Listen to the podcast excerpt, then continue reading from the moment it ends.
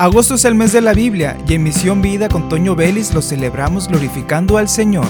Durante los 31 días del mes estudiaremos textos seleccionados según el capítulo correspondiente al día en el libro de Proverbios, así que quédate para escuchar el mensaje de Dios. Bienvenido.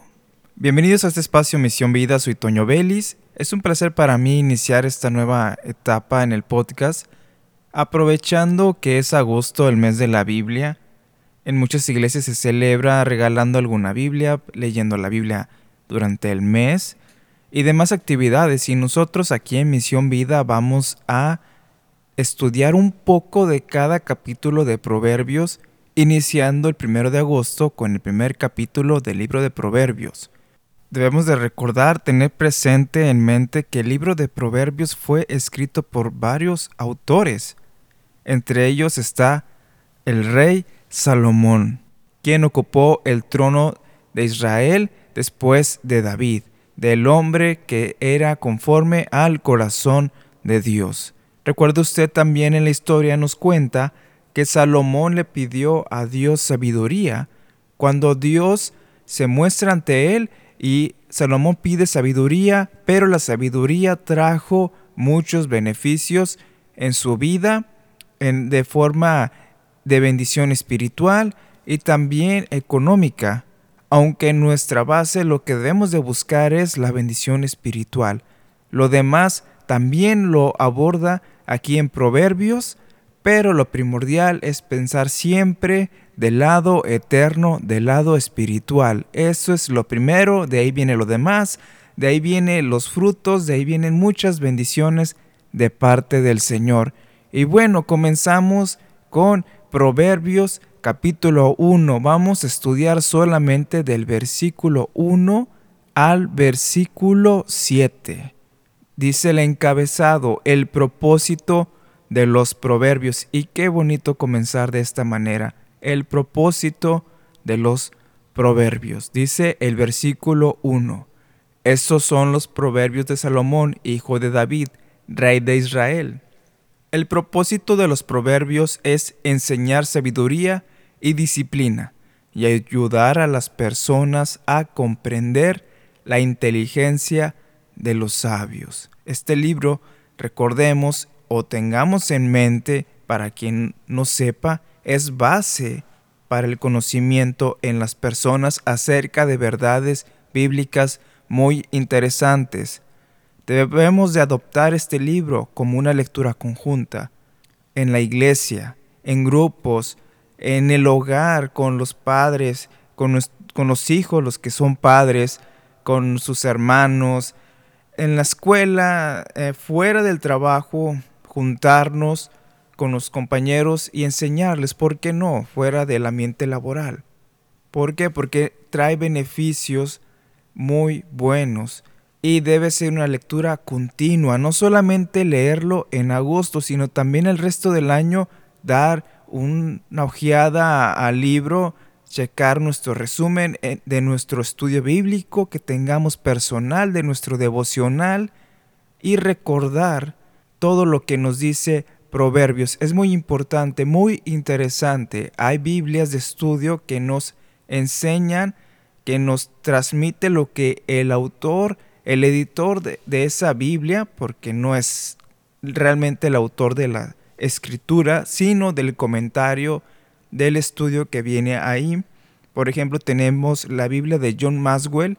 En la parte de Proverbios trae notas muy interesantes. Usted puede guiarse con ellas para comprender más el texto y aplicarlo más con la guía de alguien experto en la materia, en la palabra. Puede usted también leer en la Biblia Diario Vivir, una hermosa herramienta que tenemos nosotros para entender, para adentrarnos más en esto de proverbios. Y debe ser una lectura continua.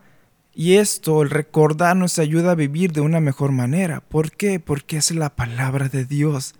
Es lo que Dios sembró en un hombre, en este caso Salomón, que fue inspirado, el Espíritu de Dios inspiró a este hombre y nos trae estas palabras, esta revelación que viene en las escrituras.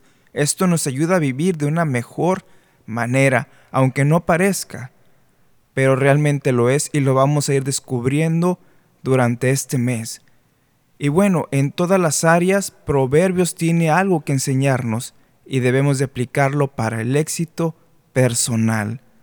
Y no me estoy enfocando a solamente en la tierra, el éxito laboral, el éxito académico, familiar, sino el espiritual.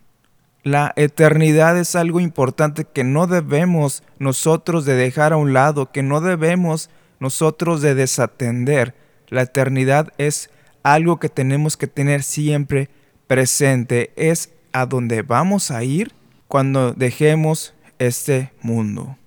Y como cristianos, este conocimiento debemos de compartirlo. Dice el versículo 2 que leímos hace un momento, y ayudar a las personas a comprender la inteligencia de los sabios. Ese es parte del propósito de Proverbios. Y nosotros como cristianos que conocemos la palabra, vamos a expresarla, la vamos a llevar a los demás, la vamos a compartir en redes sociales, en la iglesia, con los vecinos, en cualquier momento. Dice la Biblia que no debemos de dejar de predicar su palabra y Proverbios es parte de la palabra de Dios y nos ayuda, nos enseña, llega a impactar a la vida de una forma tan grande que nuestra vida cambia porque somos desafiados por la palabra de Dios. Continuamos con el versículo 3. Su propósito es enseñarles a vivir una vida disciplinada y exitosa y ayudarles a hacer lo que es correcto, justo e imparcial. ¿Por qué es necesaria la disciplina? La disciplina trae abundancia en muchas áreas. La Biblia nos menciona en este libro, en el capítulo 6, y usted recuerde, las hormigas que salen a buscar su alimento lo preparan en la temporada indicada para cuando sea el invierno ellos tienen que comer, ellos tienen sustento.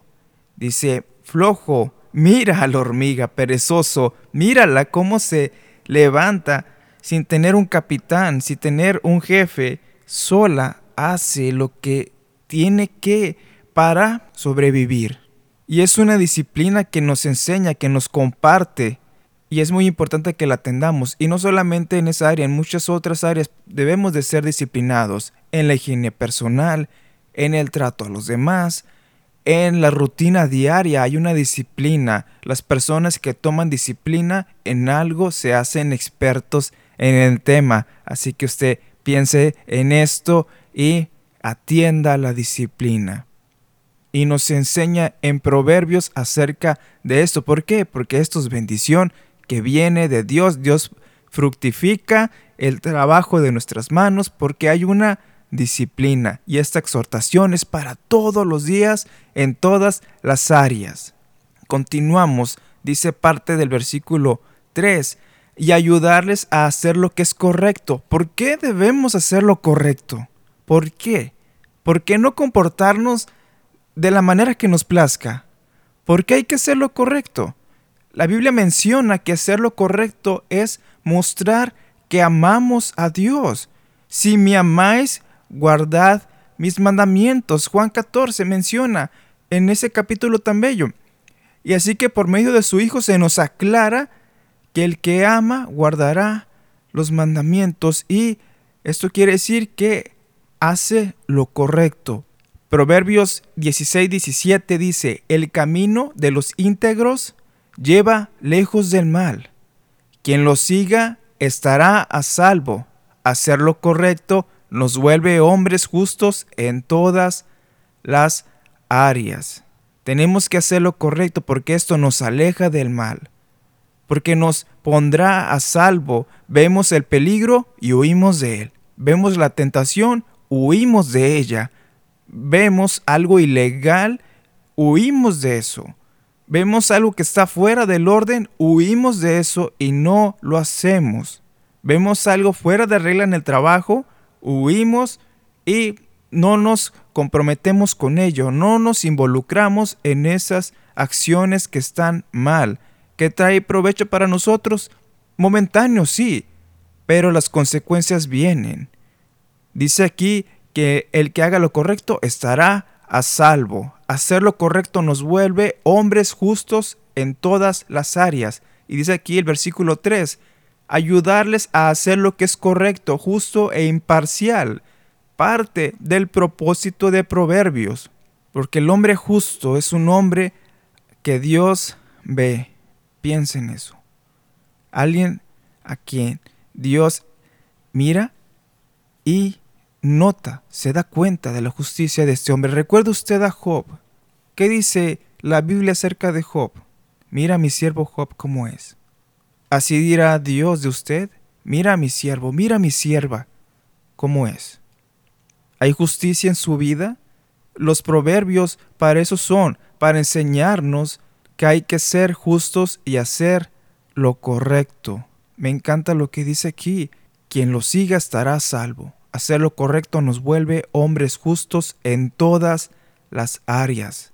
Todas las áreas de nuestra vida. ¿Por qué? Porque esto nos lleva a una vida de integridad, una vida de una ética muy buena, que es testimonio a los hombres que somos hijos de Dios. Continuamos con el versículo 4. Estos proverbios darán inteligencia al ingenuo, conocimiento y discernimiento al joven. Repito, estos proverbios darán inteligencia al ingenuo, conocimiento y discernimiento al joven. Los proverbios nos sacan de la ignorancia, nos abren nuestra visión, un panorama, como una instrucción de educación. Nos enseña lo que es bueno, lo que es malo, compara las bondades del hombre, así como sus cualidades más negativas, lo más malo del hombre, nos lo muestra, pero también lo bueno, y dice, es mejor seguir lo correcto, hacer justicia, y el hombre que atiende a la inteligencia obtendrá el conocimiento. Queremos ser sabios, atendamos las palabras de este libro, no solo en agosto, sino todos los días. Es que yo no soy una persona tan inteligente, no soy tan sabio. Atiende lo que dice la palabra de Dios. Seamos hombres, sean mujeres sabias, y los hombres seamos sabios, atendamos la sabiduría. ¿Por qué? Porque esto trae conocimiento y discernimiento. Sabremos qué es lo bueno, qué es lo malo y que hay que atender lo correcto y lo justo. ¿Ve usted cómo todo se relaciona? Continuamos con el versículo 5. Que el sabio escuche estos proverbios y se haga aún más sabio. Que los que tienen entendimiento reciban dirección al estudiar el significado de estos proverbios y estas parábolas las palabras de los sabios y sus enigmas. Nunca vamos a dejar de aprender, hermanos. Podemos tener 20, 30, 40, 50, 60 años y la palabra de Dios siempre nos va a enseñar algo. Siempre hay algo nuevo para nosotros. Los proverbios invitan a la sabiduría, a atenderla, a recibirla y aprovechar sus propósitos, ser parte de ese grupo que atiende los propósitos de proverbios. Una persona con mucho conocimiento debe mantener fidelidad al estudio.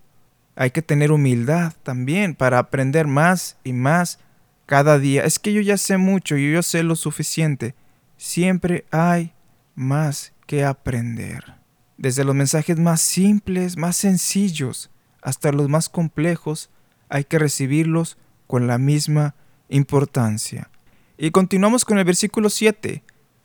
El temor del Señor es la base del verdadero conocimiento, pero los necios desprecian la sabiduría y la disciplina.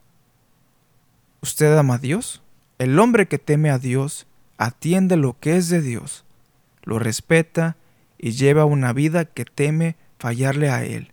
El hombre que ama a Dios, la mujer que ama a Dios, atiende estos proverbios por lo tanto, se cumple el propósito de ellos en su vida. El temor a Dios es un temor de reverencia, recuérdelo. No un temor de temblor, que no me acerco a Dios porque temo que si lo escucho hablarme a través de su palabra, voy a caer fulminado. No, sino de reverencia. Un temor de no querer fallarle, de atender lo que Él dice. Si Él nos dice en su palabra cómo debemos de movernos, debemos de atenderlo así. Cerramos este episodio. Somos esclavos por amor. Correspondemos a Dios por su amor en la cruz hacia nosotros. Dios nos enseña y corrige porque en su esencia de amor nos ha dado el libro de Proverbios. Soy Toño Vélez, te invito a que te suscribas a este podcast y compártelo a quien tú veas que necesite de esta palabra o compártelo para el público en general. Y muchas bendiciones. Continuamos el día 2 de agosto con esta parte del año, el mes de agosto, el mes de la Biblia. Bendiciones a todos.